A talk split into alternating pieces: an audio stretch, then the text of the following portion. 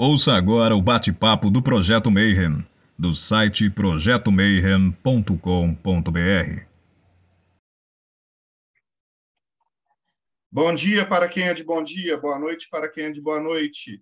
93 para quem é de 93. Hoje vamos ver os puristas, puristas dos, é, dos textos mais antigos que a gente pode imaginar. É, e para nos acompanhar aqui, nós temos aqui na banca Ulisses. Fala pessoal, hoje está vindo aí um, um, grande amigo, tive a oportunidade de conhecê-lo, ver uma parte do conhecimento dele e tenho certeza que a galera vai gostar aí do que o Henrique tem para compartilhar. Robson, do Japão. Ohayou gozaimasu, se você está aqui comigo, com Bauá, se você estiver no Brasil, Konnichiwa, se você estiver vendo isso à tarde em outro horário. Eu, apesar de compartilhar muito das opiniões do Henrique, temos divergências entre as nossas opiniões em geral, mas gostamos dos mesmos autores, então vai ser muito interessante escutar a palestra de hoje do Henrique. Ivan de Aragão, e aí, galera, boa noite, bom dia, boa tarde para quem estiver nos vendo. E hoje é dia de aprendizado, né? Hoje é dia da gente viajar no mundo aí do Tritêmios. Vamos curtir essa viagem. Paulo Jacobina. Fala, pessoal, tudo bem? Para quem está chegando agora e não tem noção de quem é Tritêmios, ó, Elifas Levi o considerava o maior mago medieval. John Dee lia diariamente sobre o, um dos livros dele, e o Agripa, quando estava escrevendo lá a Filosofia Oculta, mandou um manuscrito para ele fazer a revisão. Bárbara. Oi, pessoal, 93. Hoje vai ser interessante, porque eu não sou nem angelical nem purista. Então vamos ver como é que vai ser essa palestra. Thales. Fala, galera, 93. Hoje só 93 mesmo. Não, mas hoje promete. Hoje vai ser bom. Estou caindo quase de paraquedas, mas tenho certeza que vai ser muito bom. Quem vai apresentar aqui o nosso colega Henrique Ulisses? Você está com a biografia dele? Bom, eu não estou com a biografia do Henrique, mas o Henrique ele é um ele é um, um praticante de magia da forma tradicional, né? E ele se especializou em sistemas antigos, né? Sistemas de pelo menos um meio século atrás. Aí. Então, Henrique, seja muito bem-vindo. É, se apresenta aí para o pessoal. Opa, tudo bom? Boa noite. É, para mim está sendo um prazer estar aqui, porque é, normalmente eu converso bastante com outros praticantes, é, mais do exterior. Aqui no Brasil, eu ainda não. Além do Ulisses, né, que é um cara que eu respeito demais por ser um dos dois únicos é, operadores do sistema enoquiano original do mundo. Um outro é um cara que tinha um site, que o site saiu fora do ar, o cara tinha é, também construído o sistema completo, né, todo equipamento original tal. Mas o Ulisses é o, o, segundo que eu conheço no mundo, né? Então tenho bastante respeito, respeito por ele também. É... Enfim, eu opero de um sistema que chama The Art of Drawing Spirits into Crystals, a arte de chamar espíritos para dentro de cristais, supostamente do abade Johannes Tritemius, porém eu creio que não seja dele essa arte. Né? Eu creio que seja um um desenvolvimento de um sistema que talvez tenha sido feito por ele, talvez.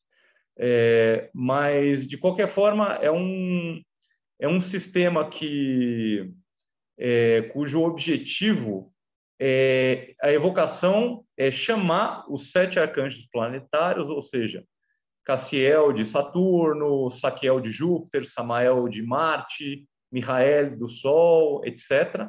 Chamar eles para uma, a manifestação visível, ou seja, que você consiga ver claramente na sua frente é, dentro do quarto mágico. Eu opero desse sistema há alguns anos é, e assim o sistema funciona e funciona muito bem. Henrique, antes de você entrar no sistema, a gente queria conhecer um pouquinho de você. Como é que você é, saiu lá de trás, por exemplo, antes do, do, desse mundo de ocultismo fazer parte da tua vida? Que jornada que você é, teve aí na, na, sua vida? Por onde você caminhou até chegar nesse momento? Por onde você passou? Conta um pouco da tua história para gente. Tá. E por que você foi nesse sistema? Tá. Eu vou ser breve porque acho que ninguém quer saber muito da minha vida, mas vou dar um resumão. Eu desde moleque eu gostei assim de filosofia antiga e, e daquelas grandes questões da humanidade, de onde viemos, para onde vamos, é, é, se Deus existe ou não, entendeu? Esse tipo de coisa, né? Ou seja, questões filosóficas essenciais, né? É, só que assim a gente cresce numa sociedade que é, é científica materialista, né? Então a gente meio que cresce aprendendo que tudo isso é meio que mentira ou coisa que não dá para ser provada, etc. e tal, né? E eu tive quando eu era mais adolescente, eu li muita coisa de filosofia oriental, budismo, yoga e meditação, tal. Eventualmente cheguei em Timothy Leary, morei uma época a trabalho no Acre, fiquei dois anos e meio lá e aproveitei para conhecer a tradição do ayahuasca, né? É, e um, por um tempo eu, eu entrei numa ordem iniciática ocidental que chama Servants of the Light, que é, é uma, se eu não me engano, é, é descendente da Inner Light da John Fortune, John Fortune, né? E basicamente utiliza o sistema Golden Dawn. Eu fiquei profundamente decepcionado com toda a magia ocidental, é, abandonei o barco por alguns anos, né? Depois disso, porque eu não tinha resultado nenhum e meus colegas também eh, não tinham resultado nenhum, então virou mais uma religião aquilo lá, né? É, até que alguns dois anos depois eu entrei em contato com um, um autor que chama Joseph Lisiewski, que ele ele escreveu um livro, é, um manual de operação do Heptameron, né? E ele, cara, ele metia o pau nos métodos modernos, né? E e aí aquilo me abriu os olhos para os grimórios, né?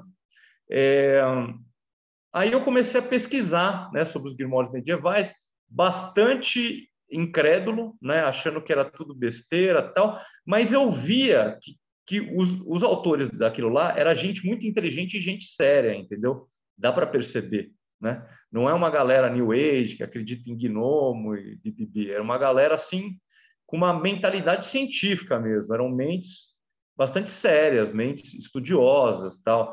Era o pessoal que dava para perceber que fazia parte da nata da época, né? Na verdade, a maioria deles eram eram clérigos que eram os, cienti os cientistas da época, né? Era quem era alfabetizado, era quem tinha acesso a livros e aos conhecimentos dos gregos e tudo mais, era quem fazia pesquisa científica na época, né? E até o dia que eu achei o blog de um cara que foi o meu professor, no sistema de tritêmios, que, a meu ver, é um dos maiores operadores da tradição salomônica da atualidade, que é o Brian Garner, né? É, ele é um americano, o nome de plume dele seria Frater Ashen Chassan. Ele é bastante famoso assim nesse no círculo de ocultismo é, internacional, digamos assim.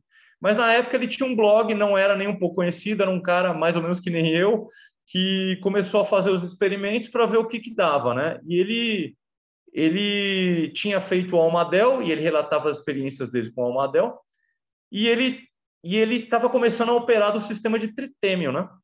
E aí eu mandei uns e-mails para ele e falei, olha, é, eu estou vendo que as suas as experiências que você está tendo são bastante parecidas com experiências que eu tive com a ayahuasca, né?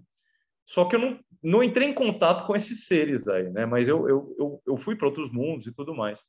E aí eu pedi, pô, será que a gente poderia fazer algum... É, você poderia me ensinar, tal, a gente acerta, né? É, faz um acerto aí e tal. E ele topou, né? Ele topou ser meu professor.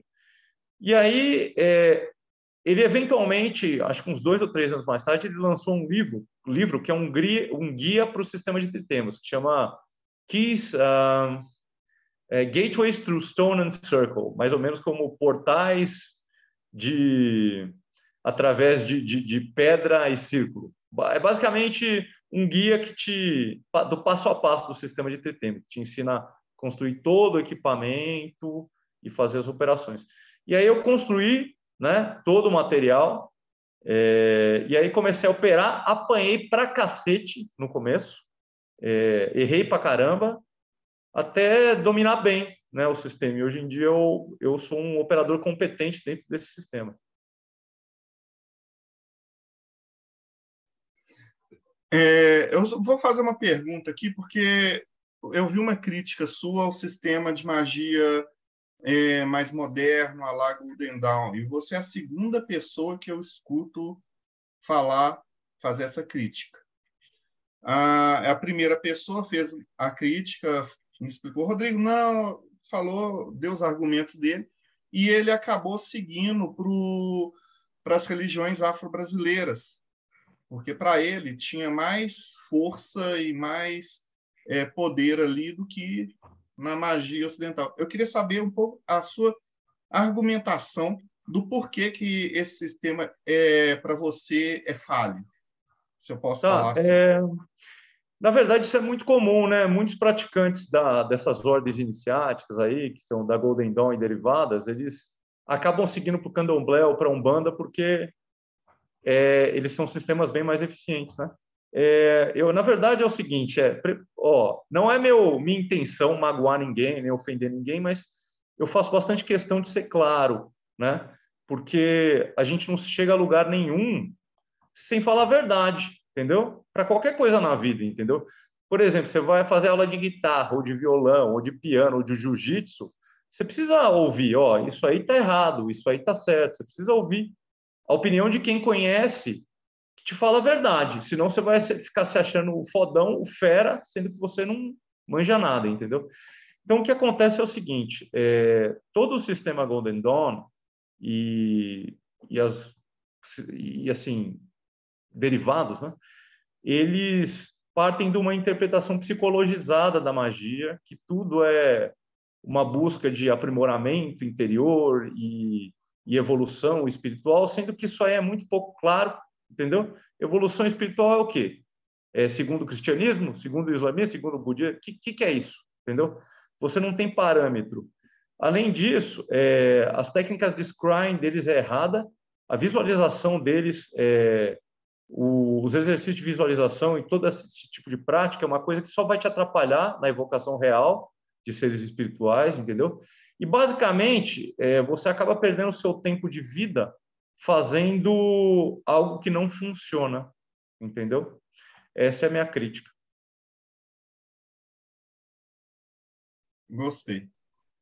Bom, já emendando na pergunta do Rodrigo, né, emendando na sua resposta também, Henrique, já que nós estamos tratando aqui das críticas possíveis aos sistemas modernos, eu fiquei curioso e gostaria que você nos falasse, então, sobre qual a vantagem, qual a virtude que existe no sistema do Tritemes, ou né, considerando o que você falou, que talvez não seja nem dele, né?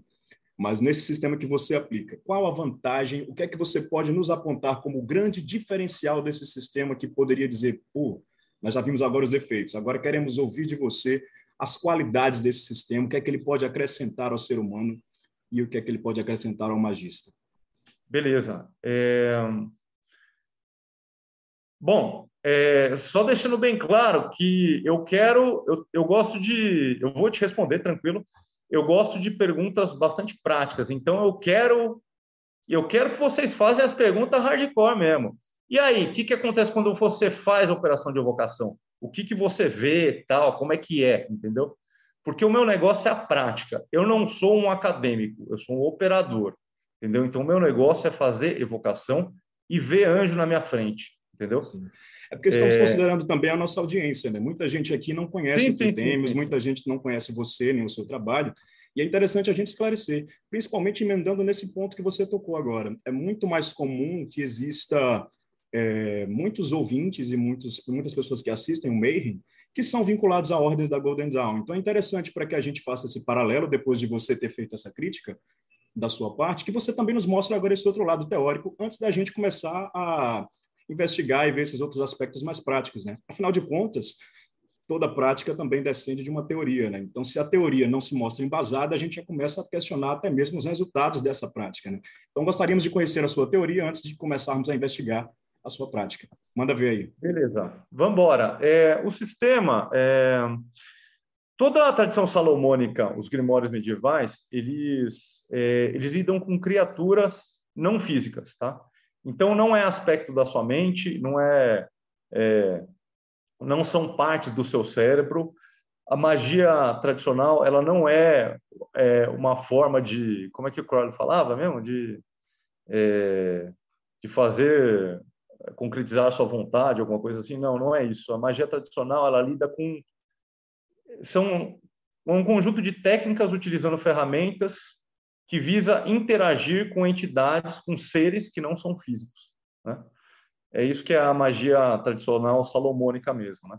Então, é, a grande vantagem é, primeiro, que ela funciona, é, segundo, que você sai da Matrix, porque você começa a ver na tua frente que toda a visão ateia materialista que a gente cresce, né? Ela é mentira. É mentira, entendeu?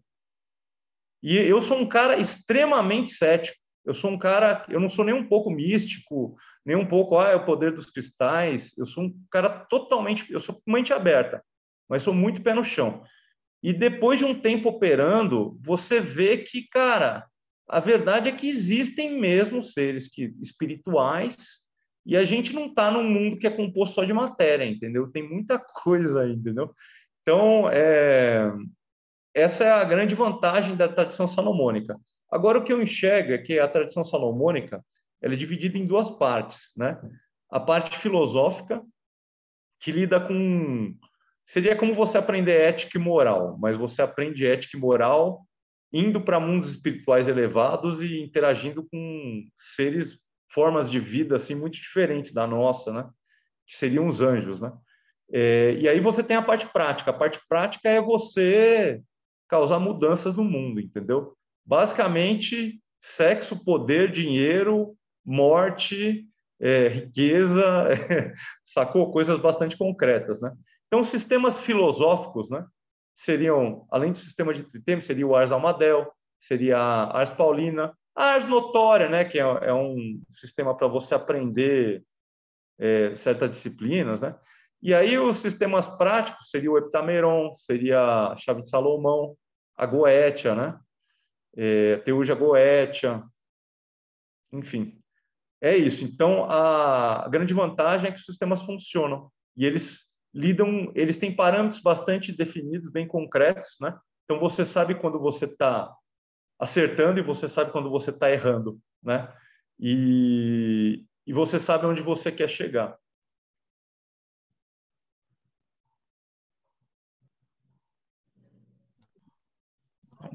Aproveitando o embalo sobre questões práticas, né? antes da gente entrar numa prática um pouco mais, mais apurada, quando a gente começa a estudar um pouco a história do Johannes Tritemius, a gente percebe que na história dele a gente tem uma série de passagens na qual ele ele vê a divindade, ele vê um anjo, ele entra em contato com alguma coisa. E tem uma história que eu acho bem interessante, que é logo, logo no início da vida dele, quando ele está voltando para a cidade dele, e ele é tem uma nevasca e ele volta para um, um monastério beneditino para poder ficar hospedado nesse monastério e ele percebe essa nevasca como a divindade falando com ele para ele entrar naquele monastério e ele segue a carreira beneditina dele onde ele vai escrever todo toda a sua obra. Você tem como dizer para a gente dentro desse sistema que você adota e que vem veio do Tritêmios, como é que a gente consegue aprender a ver os verdadeiros sinais da divindade na nossa vida. Como é que a gente consegue fazer para ver que nem ele fez, que viu a nevasca que impedia ele de voltar para a terra natal dele, e ele entrou no monastério beneditino, ele percebeu que é ali que era o caminho dele, e ele acabou se filiando aos beneditinos. Bom, não faço a mínima ideia, cara. Não sei como é que você consegue ver esses sinais na sua vida. É, eu acho que o Tritêmio, é, pelo que eu li da história dele é, e pelo que eu li da esteganografia, me parece que ele era um clarividente natural, entendeu? Então ele deveria ter muita facilidade com essas coisas, né? É, agora, isso eu não sei, mas eu sei como fazer uma operação, uma evocação formal e ver claramente um anjo na minha frente, claramente. Ah, então pode então já que você não não conseguia uh, responder essa questão, explica para a gente como é que funciona isso para você ver o anjo, como é que ele ele aparece para você, como é que você percebe e quando você faz um cotejo com outro um outro praticante desse sistema, que, que comparações vocês conseguem fazer, por favor? Tá. É... Bom, vamos por parte, então. É... Tá. Tem pouca gente no mundo praticando o sistema de tritêmio, né? Além do meu professor e eu, eu conhecia um amigo meu que se mudou de São Paulo, está na Itália agora. É, e, e na, no curso que o meu professor deu, deu do sistema de tritêmios, eu acho que tinha 35, 36 alunos, né? Desses 35, 36, um está construindo a ferramenta, está quase pronta, né? Mas operando de fato, eu não sei se tem mais alguém, né? É, então são poucas pessoas no mundo, porque eu acho que a galera não realmente é trabalhoso você fazer as ferramentas, né? É, mas é como qualquer outra coisa, entendeu? Imagina que você fosse montar um consultório de dentista ou uma serralheria ou qualquer outra coisa. Você tem que fazer os seus equipamentos. Então, é... É, ele, inclusive, que... fala que você tem que fazer um boneco de cera para poder mandar mensagem para as pessoas também. Ele tem um, um, Isso realmente não é algo que qualquer um consiga fazer hoje em dia. Pois é, exatamente, cara. Por isso que eu acho que ele tinha os sentidos espirituais ou astrais bem abertos, entendeu? porque ele fala com uma familiaridade dessas coisas como se fosse uma coisa assim normal para qualquer um. Então acho que ele por ele viver lá isolado lá no monastério, talvez ele não tivesse nem tanta noção, né, das coisas que ele está falando, né? Como é que soa para as outras pessoas assim, né? Mas enfim, é, qual, qual era a, a, segunda parte da pergunta que você fez? Desculpa. Ah, como é que você, dentro desse sistema, você consegue fazer essa evocação? Como é que é a sua percepção do, do anjo? Como é que explica para a gente como é que é essa essa sua prática em si, por favor? Tá. É... Bom, beleza. Então, como é que funciona o sistema? Primeiro que você tem que ter um quarto é... que, que vai ser o seu quarto de magia, tá? Esse é o, é o primeiro requisito, é um pré-requisito para você praticar, tá? É, e esse quarto, você vai deixar, de, manter ele limpo, você vai rezar todo dia, meditar, é o seu quarto de oração e meditação, e é um quarto que você vai consagrar só para operações celestiais, entendeu? Isso é fundamental. É, tem algumas pessoas que perguntaram já para mim, né, os alunos lá do curso do meu professor, é, se dá para fazer na sala, se dá. Cara, é assim: se você não tiver o seu quarto mágico, vai atrapalhar demais, demais. Porque, como é o quarto que você vai rezar e meditar todo dia, você vai rezar os salmos tal, e, e desenvolver uma intimidade maior com o Criador do universo, você lentamente você vai aprender a sentir e a ver as coisas espirituais é uma coisa que acontece assim bastante naturalmente. Só que você precisa ter um lugar próprio para isso, entendeu? E um lugar limpo e um lugar que não tem influência externa de cara, de você na televisão, conversando com os amigos, não, aquele quarto é só para oração, para você queimar incenso, cantar os salmos, meditar, tal. É, então, beleza, esse é o pré-requisito. Depois você tem que construir as ferramentas do sistema, né? é, que é um pedestal é, feito de ébano ou de marfim, né? É, uma, um bastão, que é a, a, varinha, né? que é feita de ébano ou marfim também. No meio do pedestal, você vai colocar um círculo de ouro ou prata com uma bola de cristal no meio. Tá? E aí você coloca é, os nomes divinos de um lado e do outro do círculo de ouro, né? Você vai ter que ter um anel de ouro também, que ele representa a sua conexão, sua aliança com Deus. Né? E você vai fazer é, os incensos né, para cada um dos planetas. Né? É, então, é, o incenso de Saturno, inicialmente para chamar o arcanjo Cassiel, vai ser composto de várias raízes de plantas saturninas. O incenso de Júpiter vai ser de a casca de várias frutas é, joviais. O incenso de Marte vai ser várias madeiras marciais. O incenso do Sol são resinas, resinas de árvores solares, né? tipo o olíbano, etc. Né? Âmbar. É, o, do, o de Vênus, pétalas de, de rosa e de flores venéreas. Né? O de Mercúrio vai ser é, casca, casca de árvores é, mercuriais. Então, por exemplo, a canela, etc. Né? E, finalmente, da Lua, várias folhas né? de, de árvores lunares também. Então, é, basicamente, os incensos, eles pegam as partes das anatomias, que são é, que correspondem a cada um dos sete planetas, mas com plantas que também são específicas dos sete planetas. Né? O resultado disso é que quando você cheirar o incenso de Saturno, ele vai ter o cheiro de Saturno. O incenso marcial de Marte, ele vai ter o cheiro de Marte, gente assim, que te deixa meio com raiva e tal. Enfim, é, você faz esse incenso, é, aí, feito o equipamento, você tem que consagrar tudo, né? É, você consagra no seu próprio quarto com água, água benta e incenso, né? consagra para operações celestiais. Você vai ter que ter caixas para guardar cada um deles, né? Isso é um equipamento que vai durar mais do que a, a sua vida, entendeu? É uma, é como se fosse uma mesa de madeira antiga, é uma coisa que seu filho vai herdar e depois seu neto, entendeu? Então você vai demorar, sei lá, pelo menos um ano fazendo esse equipamento, né? É... E beleza, depois de tudo pronto, né? Você já está rezando, né? Você já está meditando, tal. Aí você vai começar a operar. Então, basicamente, é... basicamente é, é, é muito fácil, né? Os, os requisitos astrológicos são bem simples nesse caso, né? Porque como você lida com entidades é, celestiais assim de nível muito alto, é, as aditivas astrológicas não tem que ser muito específicas, né?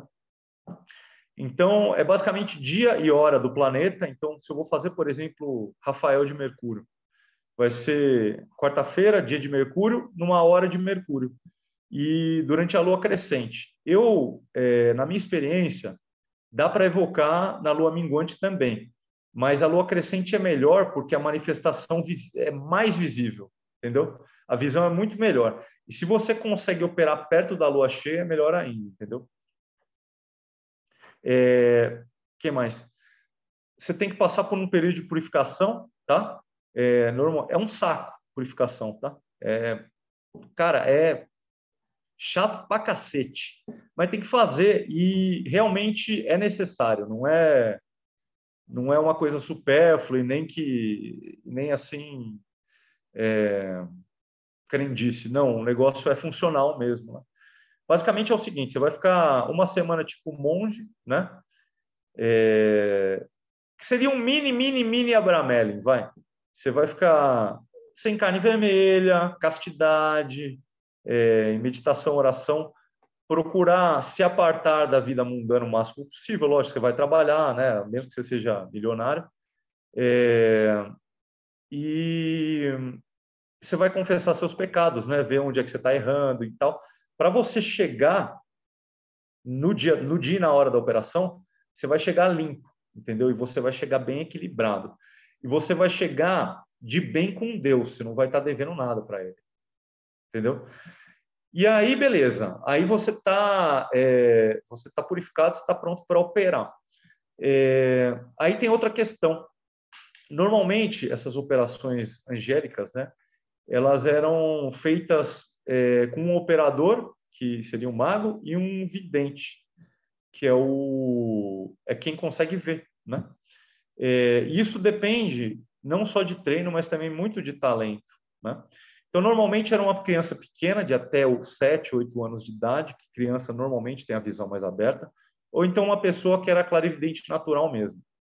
Eu não sou criança e nem, nem sou clarividente natural eu tenho uma certa, certa sensibilidade e a minha sensibilidade ela foi evoluindo ao longo do tempo também. Mas o que eu faço É, na verdade, eu fiz uma adição ao sistema, eu não mudei ele nada, mas fiz uma adição. É, eu, o que eu faço é, eu uso um enteógeno para abrir a visão temporariamente, tá? Eu morei no Acre por dois anos e meio, eu sei usar, entendeu? Então, o negócio é o seguinte, é, quem for operar e não for clarividente vai achar é, isso aí bastante útil, mas o importante é fazer isso com responsabilidade, aprendendo num grupo que te ensina assim com mais segurança e de forma a você não ter problemas judiciais. Entendeu?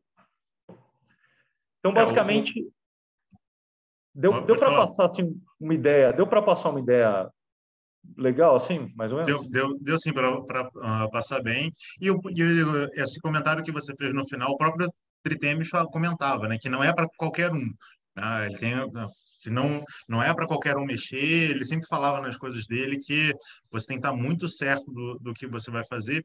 E só para o nosso público também, quando você comentou sobre astrologia, é que o Tritêmios, na época do Tritêmios, a ideia da astrologia era muito mais uma influência como um todo, não, era, não é a astrologia que a gente tem hoje em dia. Então, cada, cada cada signo correspondia a uma espécie de, um, de um, uma divindade que irradia, que está influenciando naquele momento. Então, você tem do ascendente até ele estar tá, tá no topo do céu, ele passa uma determinada energia. É um pouco diferente da astrologia que a gente conhece hoje em dia e que a gente tem alguns especialistas aqui na banca também.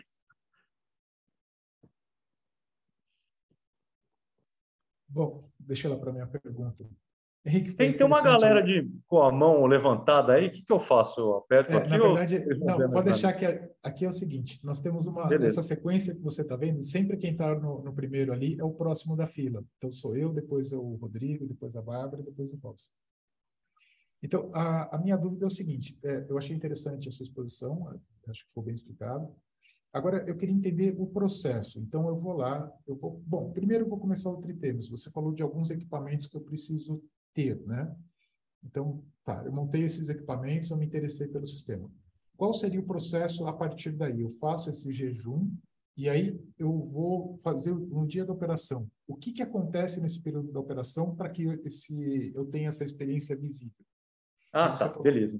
Né, eu quero entender okay, o então processo, então... né, passo a passo, para quem não conhece o Tritêmios. Beleza, é, tá. É, o processo, na verdade, é muito simples. Tá? Ele é muito simples. E eu errei bastante até eu conseguir fazer ele funcionar. É...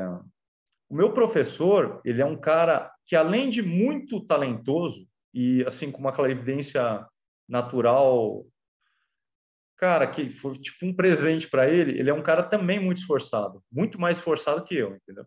Então ele teve muito mais facilidade em fazer o sistema operado que eu eu tive que ralar, meu, ralar, mas assim, eu não, não posso reclamar que agora eu já peguei o jeito, já sei como é que a coisa faz, entendeu? Então, é, é o seguinte, é, tem um, um texto que é, são, as, são as preces e invocações do operador, né? O, o Grimório é muito pequeno, acho que ele tem umas 14 páginas, sabe? É tipo, é um sistema bem sucinto mesmo. E quando eu comecei a fazer, eu decorei toda, todo, todo, o texto, né? Então eu, eu, simplesmente repetia, né? E falhei na operação, falhei, né? É, e assim, eu fiquei, cara, tão decepcionado e tão desapontado, assim, fiquei muito puto, assim, sabe? Porque, cara, eu tinha feito tanto esforço para fazer tudo certinho. Demorei dois anos para fazer todo o equipamento, porque eu fazia tudo eu só trabalhava no equipamento no dia, no dia e na hora de Mercúrio, quando o Mercúrio estava num signo bom e sem estar retrógrado nem nada. Então, assim, eu fui muito chato assim para fazer meu equipamento. E falhei, mas assim, errar no começo é, é normal. Porque o que, que é o equipamento? O equipamento é um portal que você está montando para basicamente acessar outro plano, tá? Só que esse equipamento é como se fosse um instrumento musical.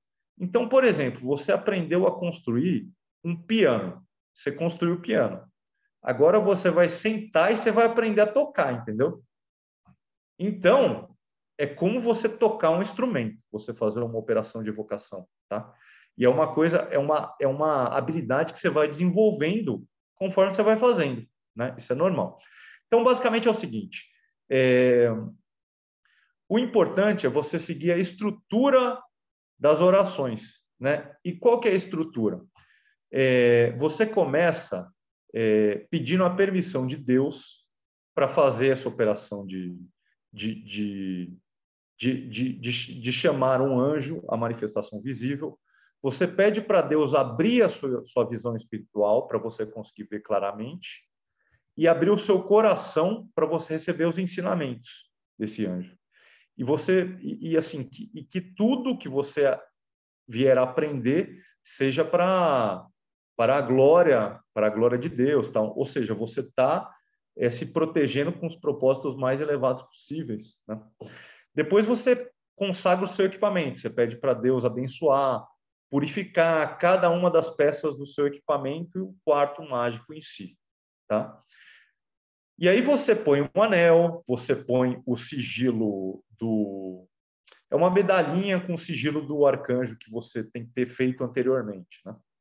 Você põe ela no pescoço é, e você, você consagra o círculo, né? Você vai ter que ter traçado um círculo, normalmente em giz, no chão, com alguns nomes divinos e com o nome do arcanjo, o nome e o símbolo do arcanjo que você está chamando, né? O círculo é muito simples você consagra, você consagra o círculo para sua proteção, para que nenhum espírito maligno possa entrar dentro dele, né?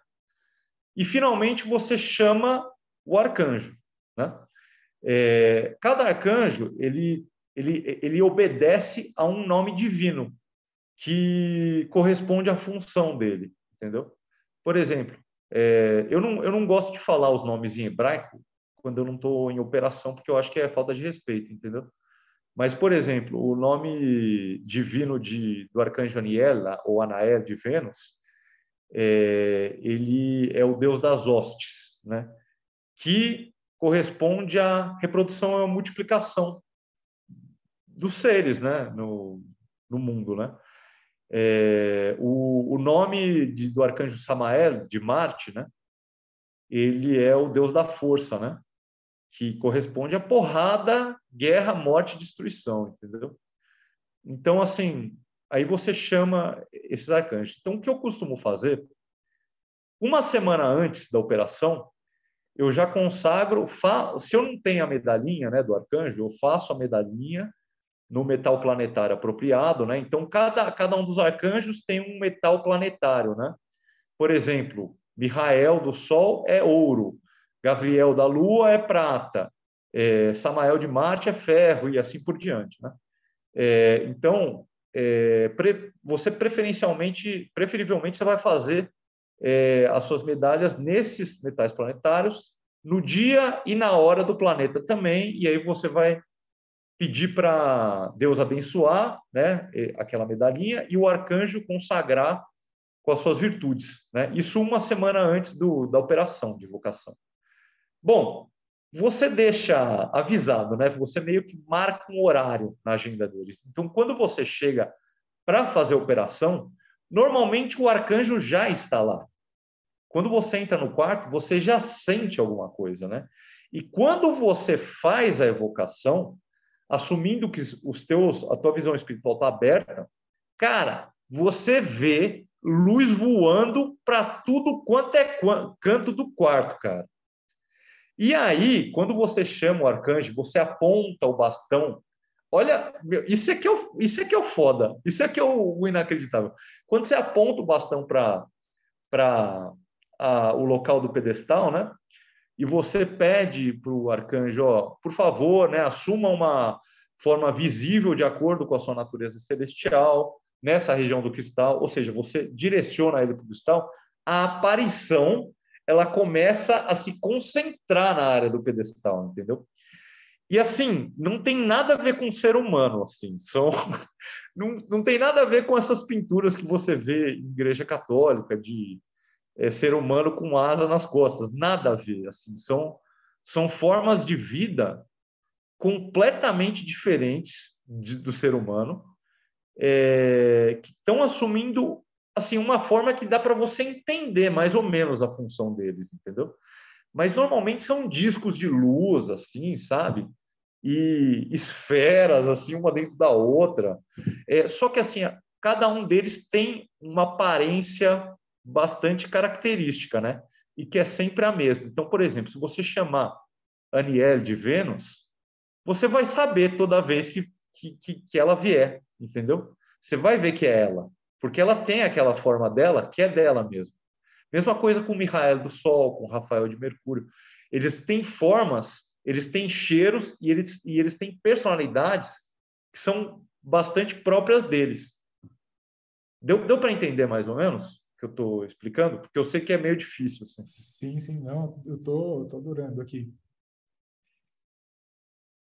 É, você falou das medalhas, né? É, a, é, por exemplo, quando a gente fala, por exemplo, de ouro, prata, essas coisas, é relativamente fácil de entender e de fazer uma medalha em cima disso daí, né? Tem só o custo do material, tudo. Mas vamos falar, por exemplo, de mercúrio. Tem, existe algum material? Mercúrio é um negócio difícil de se trabalhar, é um negócio que você não, é. tem, não teria. Existe alguma alternativa para fazer essas medalhas? Tem alguma, alguma coisa é, que... eu, Então, o, na Idade Média, eles usavam uma, uma liga que eles chamavam de mercúrio fixo né, que era uma liga de chumbo com mercúrio, né, que é venenosa, né? E ou eles usavam uma preparação com mercúrio, se eu não me engano, que era chamada de cinábrio, né? Eu tentei que alguém fizesse essa liga de mercúrio fixo para mim não consegui, tá? É, e, e cinábrio também é difícil obter, né? É, então, o que, que eu fiz? Infelizmente, eu tive que usar bronze, né? Porque teoricamente Mercúrio também é, rege as misturas de metais, né? Então bronze é uma mistura, se eu não me engano é de, de zinco e cobre, né? Então eu usei é, bronze a contragosto, funciona bem, é, mas eu acredito que aquela liga de que eles chamam de mercúrio fixo, que é chumbo e mercúrio, funcionaria melhor, eu acho. Bacana.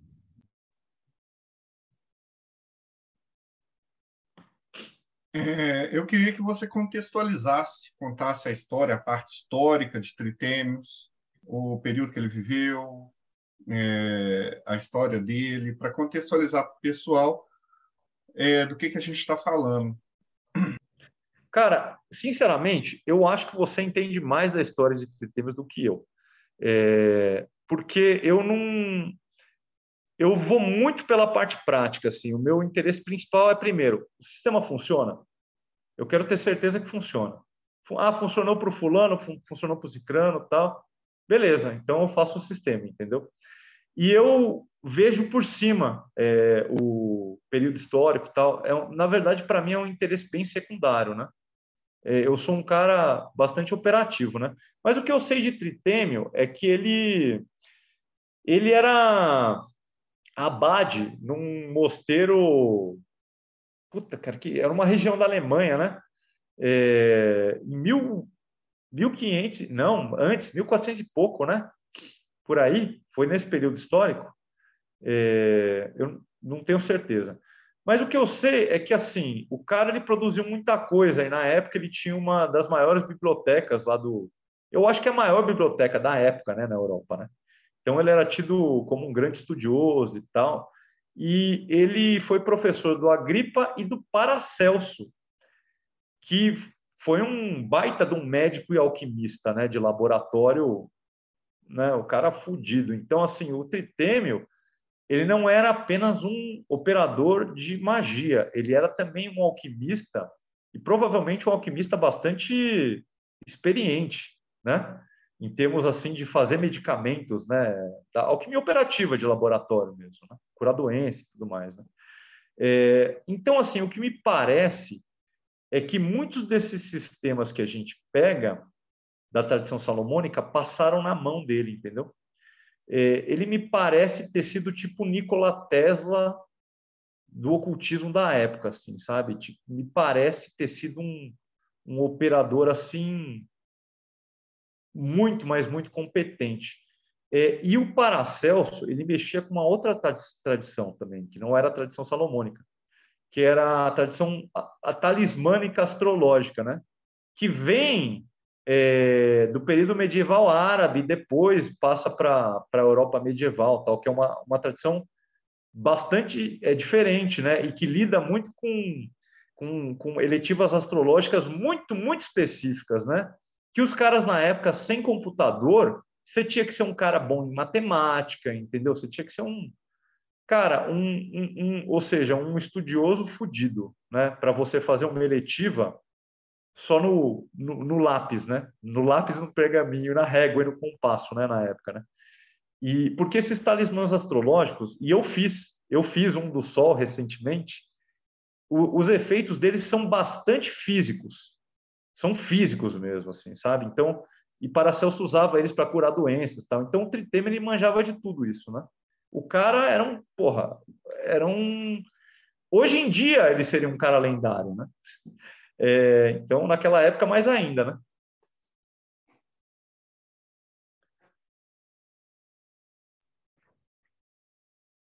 É, eu queria que você comentasse um pouco do seu entendimento e do conceito do que, que é um anjo, porque no início da sua apresentação você falou sobre é, a magia que você trabalha ser bem malcutiana, né? Questões mundanas do, do dia a dia e das necessidades da carne, digamos assim.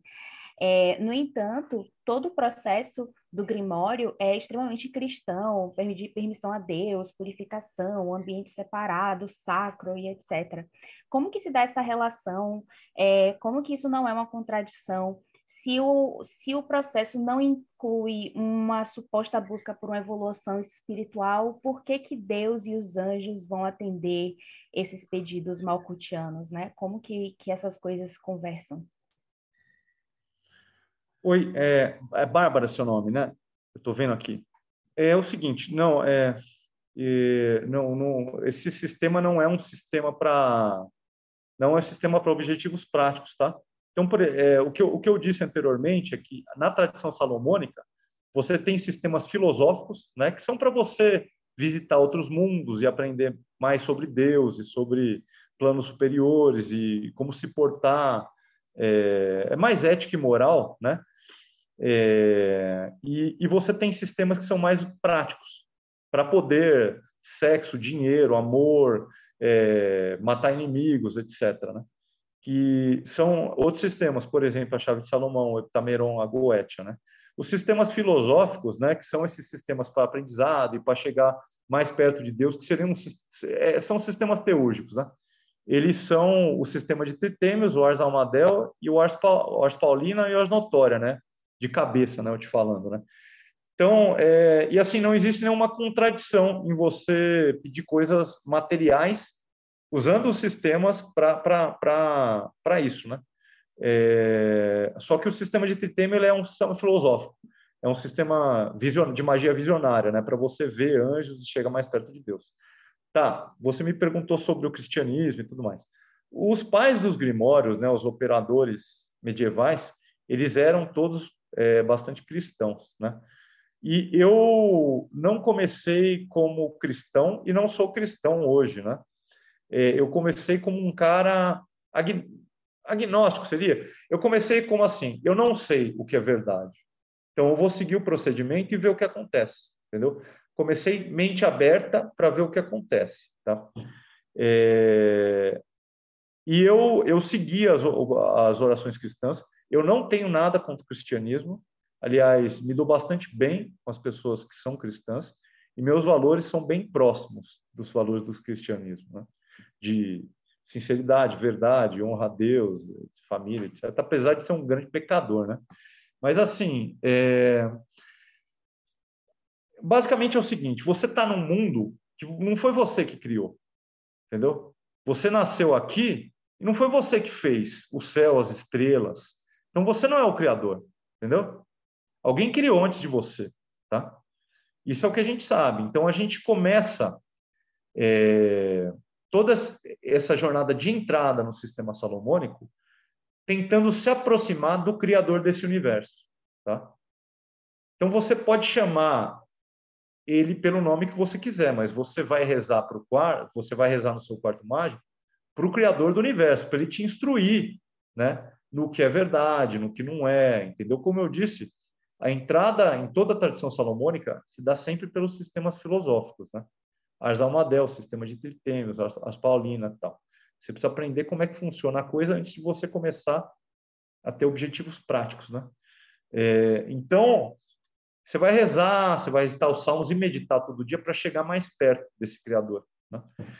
E a, na operação é, de evocação à manifestação visível, você vai ver o anjo na tua frente. Não é imaginar, não é visualizar, não é ver a, é, é a, o pilar do meio, não. Você vai ver, você vai enxergar, entendeu? Você não vai imaginar nada, você vai ver na tua frente, né?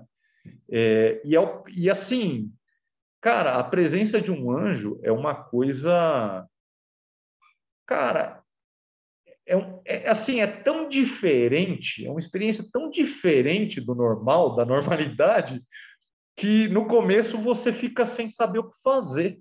Porque você está vendo na tua frente, você está sentindo um perfume, eles têm perfume, assim, tem cheiro eles, né?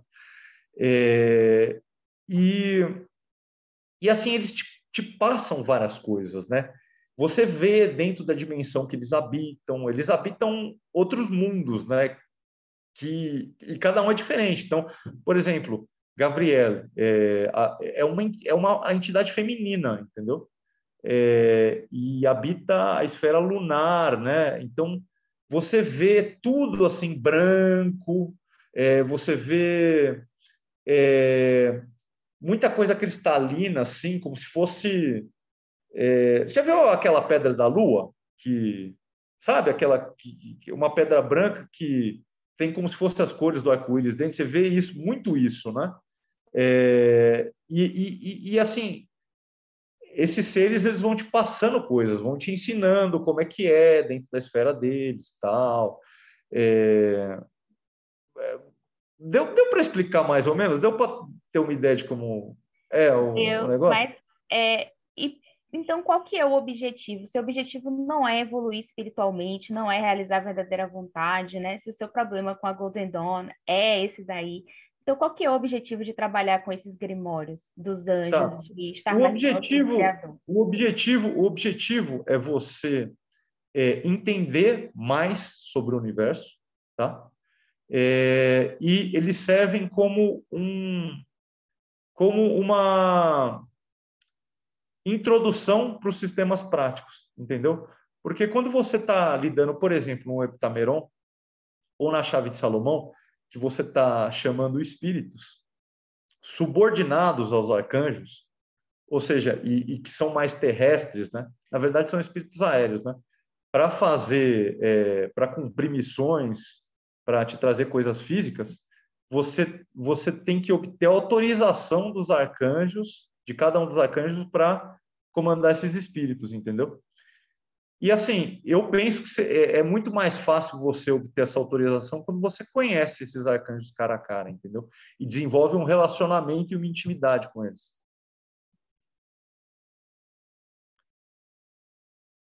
Por exemplo, vou dar um exemplo. Eu, é, Cara, eu, eu, eu não entendia muito o que a Lua queria dizer, assim, o significado mágico da Lua, né?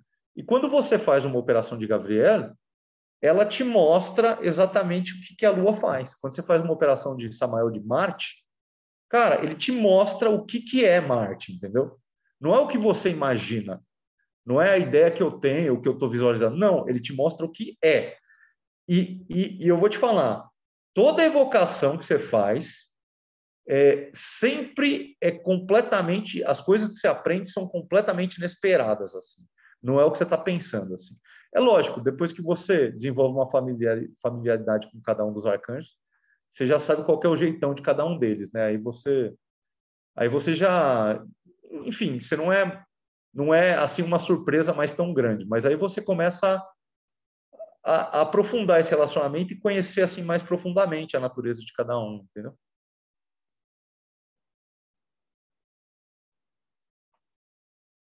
Deu para dar uma dar uma ideia mais ou menos clara do negócio? Sim. É, Robson.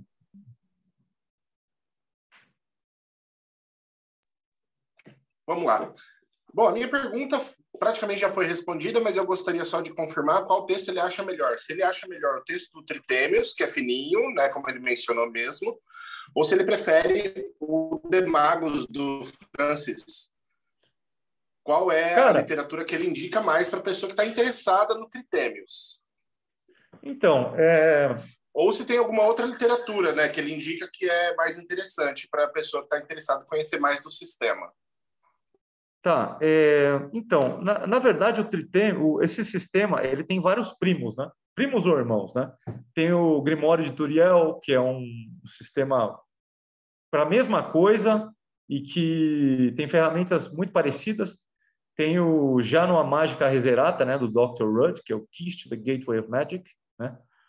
Que também é evocação de anjos, a manifestação visível, que usa um equipamento mais simplificado. É, você tem o Complete Book of Magic Science, do Frederick Hockley, né? De 1700, 1800 bolinhas, se não me engano, que também é um primo do sistema de Tritêmio, né? É... Cara, eu acho que para quem quer operar, é... para quem, quem quiser operar, tem um curso que o meu professor dá, né? É, tem um grupo de Facebook dele, é, é, The Art of Drawing Spirits into Crystals. É em inglês, né? todas as aulas, mas assim, é, cara, é muito bom o curso, né? Você não precisa nem ter... O livro do Tritêmio é domínio público, né? Você baixa na internet o Grimório, então não precisa comprar nada, né?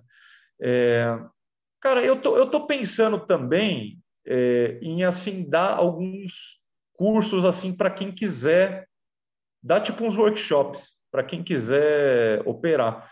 Eu pessoalmente eu não eu não pego dinheiro disso aí porque eu vejo como uma arte assim é teúrgica, né? É, é religiosa na verdade, né? Então eu eu prefiro assim cobrar um valor que não seja um valor exorbitante, mas mais para doação, etc e tal, porque é, eu, tipo, eu trabalho, meu trabalho não tem nada a ver com isso, é uma coisa que eu faço por vocação mesmo, não é isso? Então, eu acho que, sei lá, é, se tiver gente querendo operar, assim, um grupo de pelo menos cinco pessoas, eu mesmo ensino, entendeu? É, por um valor, assim, bastante razoável, né? Que vai ser doado, né, mesmo? E porque eu, eu gostaria de ter mais gente com quem eu pudesse conversar, entendeu? É... Deixa eu fazer uma eu... segunda pergunta, então. É, você mencionou o fato de você ver o anjo, mas você vê na bola ou ele em presença? E se bom. em presença, se em presença, qual a função da bola para o Scry, então? Uhum. Ótima pergunta. Excelente pergunta. É uma pergunta de operador. É, bom, quando você entra no quarto, como você consagrou a sua medalha do arcanjo uma semana antes, e você declarou a sua intenção de fazer essa vocação, normalmente quando você entra no quarto, você já percebe a presença do arcanjo lá. Ele já está te esperando. Né? É, e quando você começa as orações e você faz, a, você pede para ele se manifestar claramente, de uma forma visível, condizente com a natureza dele e tudo mais, cara, você começa a ver um turbilhão de luz rodopiando no quarto inteiro, cara, entendeu?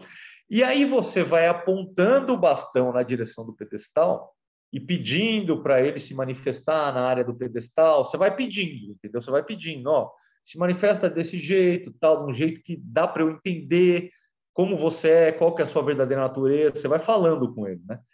E, ele, e, a, e a, essa aparição ela vai se concentrando na região do pedestal, tá? É, só que não é na bola de cristal. Cara, é, é, é assim, é uma aparição, sei lá, que tem uns. É grande, assim, sabe? Sei lá, tem. Maior que uma pessoa, assim, entendeu? Na verdade, você, você percebe a presença do anjo no quarto inteiro mas você vê que essa aparição ela fica mais intensificada naquela região do pedestal, entendeu? Na prática, você acaba não usando a bola de cristal para nada. É só um negócio bonito para você ficar olhando, entendeu? Mas Dito isso, o pedestal devidamente consagrado e as ferramentas devidamente consagradas, elas ajudam muito, sim. Elas têm um, um efeito 100% funcional, entendeu?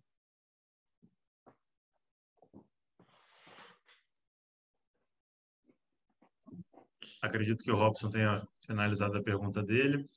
Vou, vou entrar na minha. Uh, o, o Tritêmios ele, ele comenta que o homem, enquanto magos, ele é divino porque não, não está imóvel. Né? Ou seja, o que nos torna divino não é ser como a divindade, mas é porque nós somos imóveis, então somos uma eterna possibilidade. Ela é a possibilidade que nos diviniza. Também ela é uma eterna ameaça, né? porque a gente sempre está ameaçado pela queda, como aconteceu, segundo o próprio Tritêmios, com o próprio Lúcifer, que passou de anjo a demônio pelo desejo da excelência. Dentro desse sistema, dentro dessa, dessa prática, existe algum risco de você cair, de você acabar sendo ludibriado, entre aspas, por entidades malignas, ou até mesmo você se corromper nessa busca constante por se, se elevar e conhecer cada vez mais? É, bom, é, eu achei uma pergunta boa. É, Tá, a, a, a, experiência de você entrar em contato com anjos, ela não apresenta muito perigo, não. Ela é bastante segura, mas eu vou fazer um adendo logo, logo, tá? Só que, assim, existe sim o risco de você, de outras, é, outros espíritos enganadores ou malignos é, se apresentarem é, na operação, e inclusive isso já aconteceu uma vez comigo, tá? É, o que que acontece? Existem várias barreiras de proteção para isso não acontecer. A primeira barreira, e a mais importante, é você ter um quarto dedicado exclusivamente para oração, meditação e operação. Tá? Então, esse quarto, como você vai rezar todo dia, você vai cantar os salmos, você vai queimar incenso tal, ele já vai ter uma barreira de proteção. Essa é a primeira barreira de proteção. Tá? É, a segunda barreira de proteção é o próprio equipamento e a terceira é o círculo, tá? É, e por último, a sua própria purificação, entendeu? Então, se você seguiu o procedimento e você tem um quarto é, exclusivamente dedicado para oração, meditação e a prática de evocação, é, já é muito difícil acontecer de outra entidade é, invadir o espaço, tá? E se você tem o equipamento consagrado e o círculo bem feito, com giz consagrado e tudo mais, cara, é muito difícil isso acontecer. Por último, é, o Grimório de Turiel, né, que é um Grimório que é parente do sistema de Tritêmio, ele também tem uma espada, tá? Com um nome de Deus gravado. Essa espada é de ferro, né? É, então, assim, você usa essa espada para traçar sobre o círculo antes do ritual. Por quê? Porque normalmente espíritos terrestres e infernais, eles têm medo do ferro, né? Então essa seria mais uma barreira de proteção. Eu não tenho a espada. É, seria bom ter? Seria. Mas assim, quando eu fiz tudo certinho, nunca aconteceu problema nenhum. Agora, aconteceu uma vez, quando eu ainda não estava no apartamento que eu estou agora, que eu estava num. Eu tinha acabado de voltar para São Paulo, eu estava sem espaço para fazer minha operação. Então, eu estava fazendo na garagem do escritório de um amigo meu. E ele e, e assim, ninguém do escritório sabia que a gente estava usando a garagem para isso, entendeu?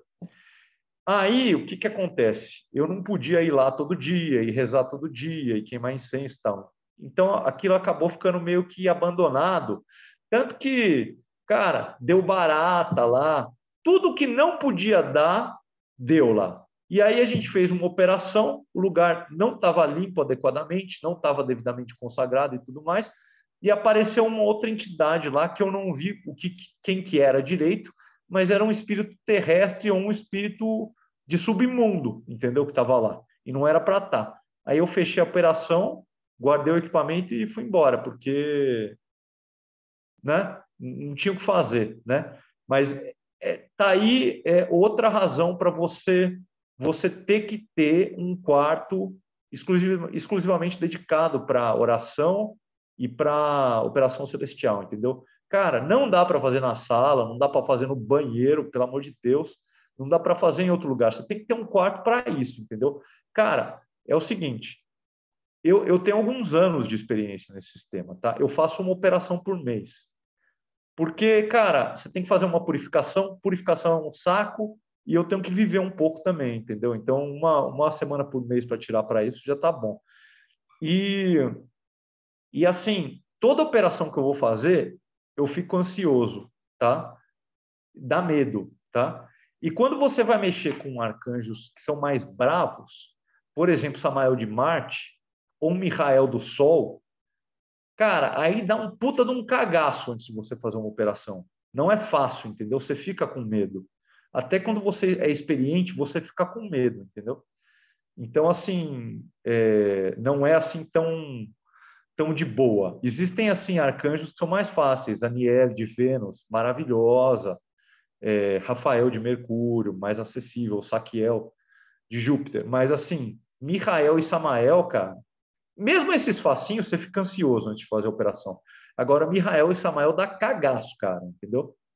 Eu, cara, eu fico com medo de fazer operação com Mihael e Samael. É, uma coisa que não ficou clara para mim é porque é o seguinte: esse pessoal da Idade Média, a maioria era sacerdote, e eles tinham seus, o seu modo específico de começar e terminar qualquer ritual. No sistema da Golden Dawn, você a primeira coisa que você aprende a fazer é limpar o ambiente, ou seja, é limpar a cagada que você vai fazer. Então, é, como que era isso, no, como que é isso no sistema de tritêmios? Como que você abre o ritual e como você fecha o ritual em específico? Quais são os ritos que você usa? Você vai fazer tipo uma missa, começar com Pai Nosso, Ave Maria, ou você faz de algum outro jeito? E como você finaliza tudo isso? Beleza. É, bom, tá. Então a Golden Dawn ensina aquele ritual do pentagrama, né? Para banimento e bibibi, babá. Eu acho, sinceramente, como operador, minha opinião, é um ritual muito fraco. É, então, o que, que é mais forte, o que, que eu uso? Normalmente, um dia antes do, de uma operação, eu queimo incenso de olíbano no quarto, ah, eu borrifo água benta nos quatro cantos do quarto e recito o Salmo 51, peço para Deus purificar, abençoar o quarto e livrar ele de toda influência maligna. Além disso, eu sempre limpo, lavo meu quarto. Então, a minha casa inteira pode estar uma bagunça, mas meu quarto de operação ele sempre está limpo. Eu limpo o chão com amônia, com água com amônia. Né? É... Eu acredito que se você conhece essas lavagens de chão com ervas assim de limpeza mesmo pesada, né? É, espada de São Jorge tal, dá para usar também. Tudo que deixar o quarto fisicamente limpo e energeticamente bem limpo, você usa, tá? É, então, respondendo, né? A purificação é, do quarto, fora a limpeza que você faz sempre e tudo mais, seria um dia antes você faz, é, você queima incenso de olíbano no quarto, faz uma aspersão de água benta no quarto, que você vai pegar numa igreja que você goste, é, recita o Salmo 51 e pede para Deus abençoar e limpar o quarto. Você vai ver que isso muda completamente o ambiente. É... E também, antes de cada operação, é, existe um, uma, um pedido de bênção e de purificação do quarto, de cada peça de equipamento. Então, ele já está está embutido no ritual. Na prática, na prática, a operação é, o, a aspersão de água benta e, e a queima de incenso e a recitação de, de salmos e tudo mais, ela transforma o ambiente do seu quarto mágico num lugar muito limpo. Tanto que todo dia, quando você entrar no quarto para rezar, você vai sentir uma mudança brutal do ambiente dos outros recintos da sua casa para o seu quarto de operação essa mudança é bastante palpável, assim, qualquer pessoa consegue sentir. É, é, então, assim, esses procedimentos são bastante eficientes mesmo. Muito mais do que o ritual do pentagrama, que Tem gente que o Steven Skinner, por exemplo, fala que o ritual funciona tal. Cara, eu até acredito que funcione assim, mas ele é muito fraquinho, sabe? Ele não é o suficiente para você abrir um espaço de evocação, mas né, assim nem a pau. Se você for depender só do desse ritual do pentagrama aí, cara, é muito capaz de você vir até problema de invasão de outras entidades assim durante a evocação. Então, beleza, vamos para as considerações finais. É, gostei bastante da, da entrevista, principalmente nessa parte aí que é, do, da parte final aí, de como que você começa e vai terminar o ritual. É, Ulisses, considerações finais. Henrique, é, cara, puxa, muito obrigado, cara, por você ter vindo compartilhar aqui as suas experiências. Eu tive a oportunidade de conhecer o Henrique e, e eu vejo a seriedade com que ele leva o, o que ele fala, né? Ele é exatamente isso. Ele vai lá, todos esses pontos que, que ele coloca, de, que tem que ser feito e que tem que ser feito no dia, na hora. Nós estamos no grupo, ele compartilha ali algumas experiências dele, eu venho acompanhando as preparações dele, ele faz exatamente o que ele o que ele colocou aqui. Então é bacana de ver isso porque eu vejo também muitas pessoas que estão entrando para esse mundo é, levando é, bastante pelo lado, ah, puxa, como ele comentou, né? Puxa, vou fazer um ritual no banheiro, fazer um ritual sem preparo-se alguma coisa. Então eu acho bacana ter esse ponto de seriedade com que o Henrique tem e com a forma com que ele é, segue aquilo que ele está propondo. Então, puxa, brigadão, Henrique, é, parabéns aí, adorei te ouvir aqui, cara. Cara, obrigado. É, é, é outra pessoa que vai falar agora ou sou eu? Não, pode falar, pode falar.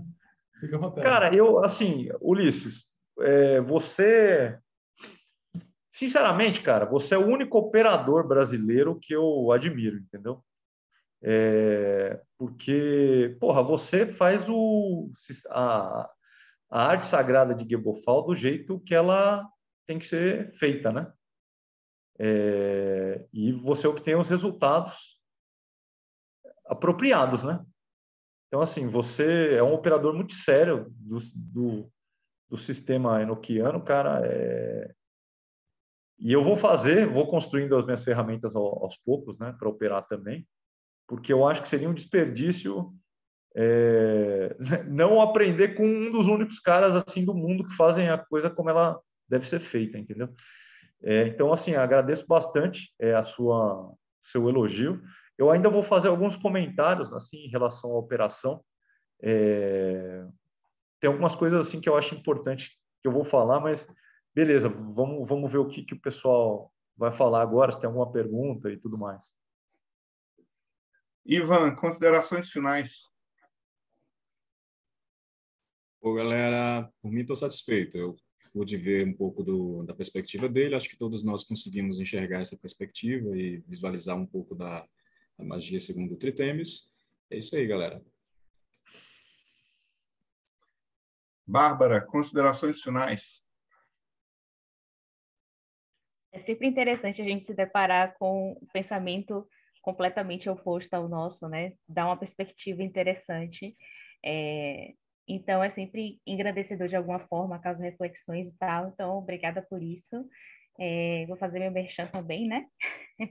então, para quem não pensa de forma purista a magia e quer experimentar a coisa mais livre, mais contemporânea, tem interesse então nas linhas de Telema e na deusa Babylon, pode procurar a gente na Eclésia.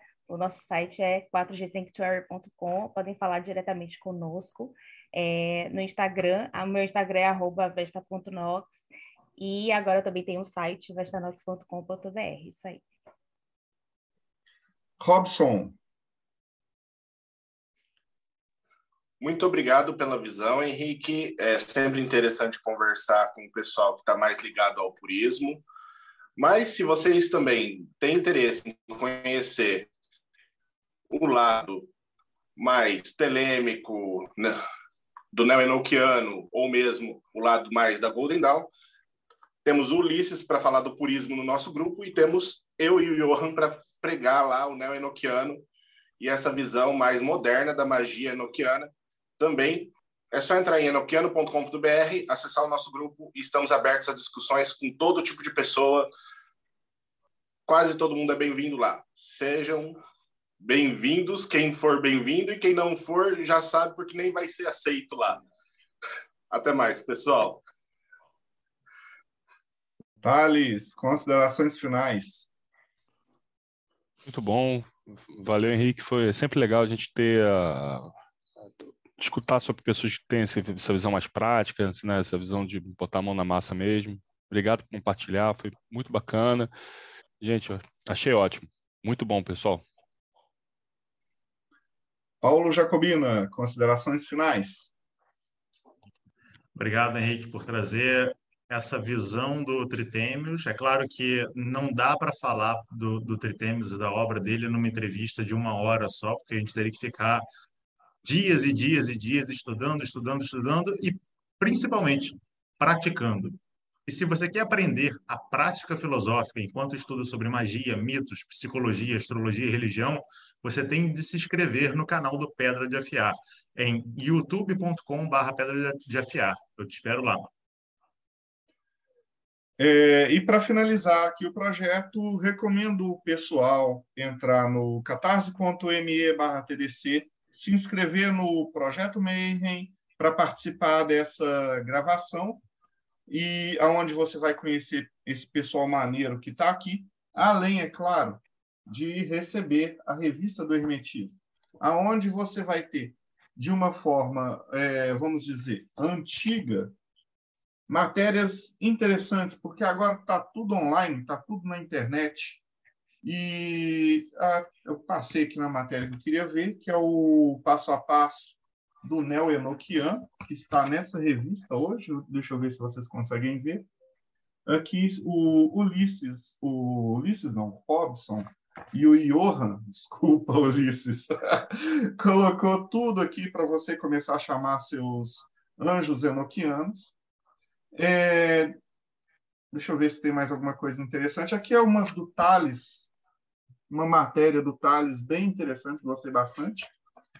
E vocês também têm grupos no Telegram, onde você vai encontrar o pessoal bacana para te ajudar em, nos mais diversos assuntos. Então, pessoal, até mais. Ah, estava esquecendo. Deem um joinha, compartilhem, usem o algoritmo para fazer vocês verem mais esse tipo de entrevista. Falou, pessoal. É, o Rodrigo, um minutinho. Henrique, qual é? Tem algum contato que as pessoas possam ah. entrar em contato com você e ou algum meio ou você não quer ser contactado? Como não. as pessoas chegariam até você? Então, eu tenho um Instagram. Eu não, na verdade, eu não não, não sou professor de ocultismo nem nada. Eu tenho outra profissão que eu prefiro não falar qual que é, porque eu não gosto que ninguém saiba o que eu faço, entendeu? Então, é melhor, né? Você ser discreto. Eu tenho um Instagram que é Henrique com H, Henrique FPM 11. Henrique F de faca, P de pato, M de Maria 11. Henrique FPM 11, pode me adicionar aí. Eu estou interessado em conhecer gente que queira praticar do sistema tradicional, entendeu? É, sem adaptações e tudo mais, como ele foi feito, porque, cara, é, é bom você ter com quem conversar, entendeu? Porque normalmente eu só converso com o meu professor e um ou outro cara que também opera da tradição salomônica, né, de outros sistemas normalmente, né? E são poucas poucas pessoas no mundo, né? É, então, assim, se alguém no Brasil quiser aprender e tudo mais, e formar um grupinho de três, quatro, cinco pessoas, eu ensino mas eu quero ver a galera botando a mão na massa, entendeu? E fazendo o equipamento e fazendo a evocação, tá? Não é fácil, tá? É difícil, mas é muito legal. É assim, é uma experiência muito diferente, além de ser uma porta de entrada para sistemas mais práticos, né, da tradição salomônica. Agora outra coisa, né? Algum, alguma, alguns conselhos operativos, tá? É, uma das coisas que é, uma das ilusões, uma das primeiras ilusões que são é, quebradas quando você começa a operar com evocação à manifestação visível é que todo anjo é bonzinho e que Deus, o Criador do universo, é bonzinho, tá? Não, não é bem assim, entendeu? O Criador, na verdade, ele é o rei do universo. É o rei do universo, entendeu? Então, é, você aprende isso quando você evoca Mihael, né? Então, você tem que ter temor e respeito, né? E, e assim, você pega arcanjos, que são, por exemplo, Aniel de Vênus, que é uma princesa celestial, que ela é muito doce, ela é maravilhosa, assim. Mas você pega, por exemplo, Mihael, cara. Mihael, meu, é, é. Cara, é como se fosse um general de exército, entendeu? Então, assim, ele exige muito de você em termos de purificação. E se você não tiver alinhadinho, cara, você toma um esporro federal, entendeu? E eu estou falando porque eu tomei um esporro federal já. E Samael, por exemplo, de Marte, é um arcanjo da guerra, morte e destruição, entendeu? Então é como se fosse o diabo pegando fogo. entendeu? Então, assim, é, ao mesmo tempo que você tem anjos que são têm uma personalidade mais leve e uma, uma vibe mais positiva, você tem arcanjos assim que são assustadores, como é Samael de Marte, ou que são imponentes de modo a te fazer sentir uma formiga, como é Michael do Sol, por exemplo. Né? É, então, assim, meu conselho, as primeiras evocações, escolhe ou Rafael de Mercúrio, ou Aniel de Vênus, ou Saquiel de Júpiter, que são os mais os mais assim positivos, os mais é, fáceis de se aproximar. É, e deixa Michael e Samael para quando você tiver mais alguma experiência, sabendo que são é, são arcanjos assim que metem medo mesmo, entendeu? E a partir do momento que você faz a consagração da medalha na semana anterior, o arcanjo ele já começa a entrar na tua vida e você começa a sentir, entendeu? Então, quando, por exemplo, eu fiz a evocação de Samael, quando uma semana antes eu consagrei a medalha de Samael em, em ferro e tudo mais, Cara, eu comecei a ficar puto da vida e brigar com um monte de gente todo dia, ficar muito irritado, e eu tinha umas sensações de pavor e de medo que eu não sabia de onde vinha, entendeu? E aí, quando eu fiz a evocação, eu vi que vinha do arcanjo, entendeu? Porque é, é isso que ele causa em você. Então, assim, comecem pelos mais fáceis, os mais tranquilinhos, né? E saibam que, cara, você está lidando com uma coisa que é real, tá? Não é brincadeira. É, e você tem que buscar levar o negócio com seriedade, com toda a preparação necessária e, e tudo mais. Gostei demais, assim. É, eu sempre falo, é sempre bom você ter a visão do purista, principalmente se você quer é, levar adiante ou se você quer seguir essa visão purista. Eu gostei muito da sua entrevista, estou até te seguindo lá no Instagram. E para aqueles que ficaram até aqui, Falou!